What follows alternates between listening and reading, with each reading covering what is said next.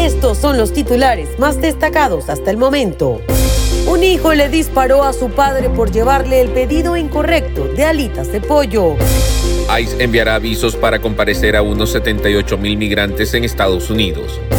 Tiroteo en high school en Estados Unidos causa temor. Hispana fue asesinada por una orden de su ex esposo. Mundo Now, noticias en 5 minutos. Inmigración, dinero, política, entretenimiento y todo lo que necesitas para amanecer bien informado. Hola, hola amigos, bienvenidos a un nuevo episodio de Mundo Now. Les saluda Elidip Callazo en compañía de Alfredo Suárez y Daniela Tejeda.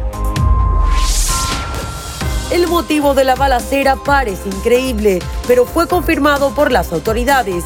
Un hijo le disparó a su padre porque supuestamente llegó a casa con un pedido incorrecto de alitas de pollo que le había solicitado.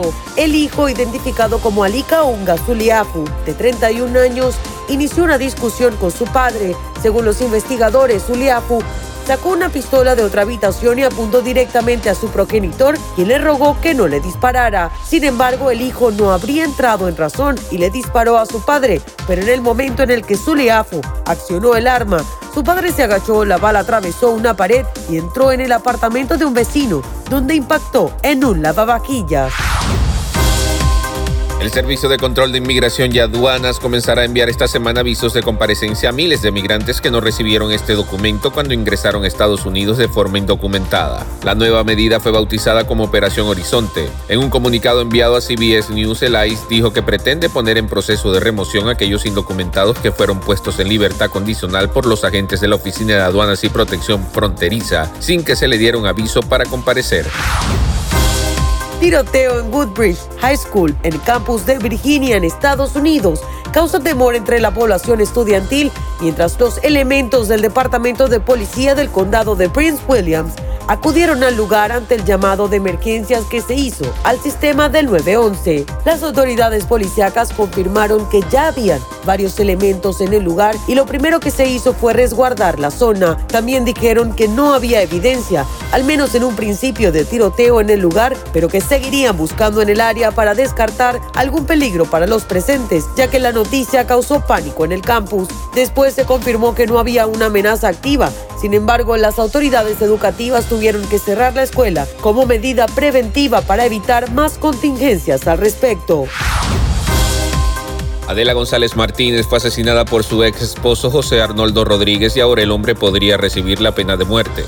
Rodríguez tendrá su audiencia final por el homicidio de González Martínez el próximo lunes 15 de noviembre del 2021 y ese día el acusado sabrá si su destino es la pena de muerte o la cadena perpetua. La juez Gabriela García de la Corte Criminal 138 en el condado de Cameron al suroeste de Texas fijó para este próximo lunes la audiencia en contra de José Arnoldo Rodríguez por haber matado junto a otros dos hombres a su ex esposa Adela González Martínez el año pasado en un crimen que ha conmovido a la comunidad hispana.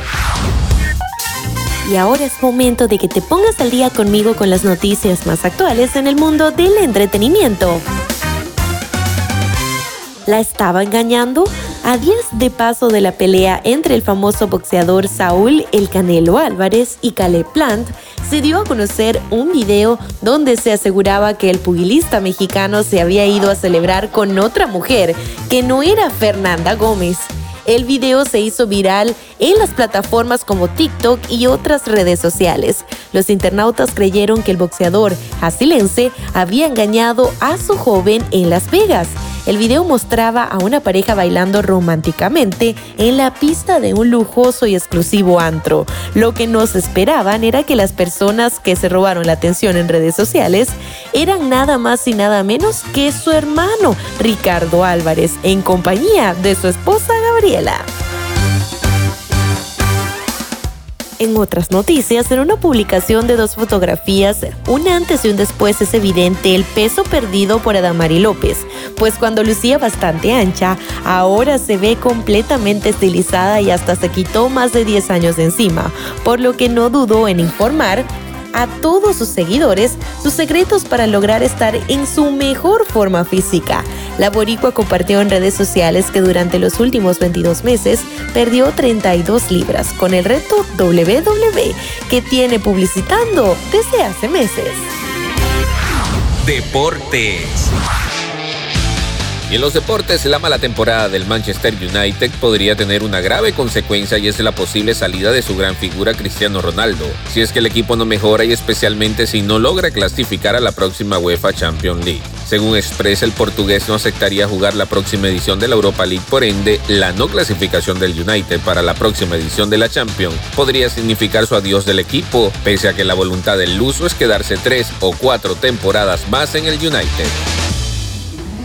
Bien amigos, hasta aquí esta edición de Mundo Now. Trabajamos para ustedes Daniela Tejeda, Lidy Callazo y un servidor Alfredo Suárez, recordándole que en Mundo Hispánico estamos a solo un clic de la información. No deje visitar nuestro portal www.mundohispánico.com.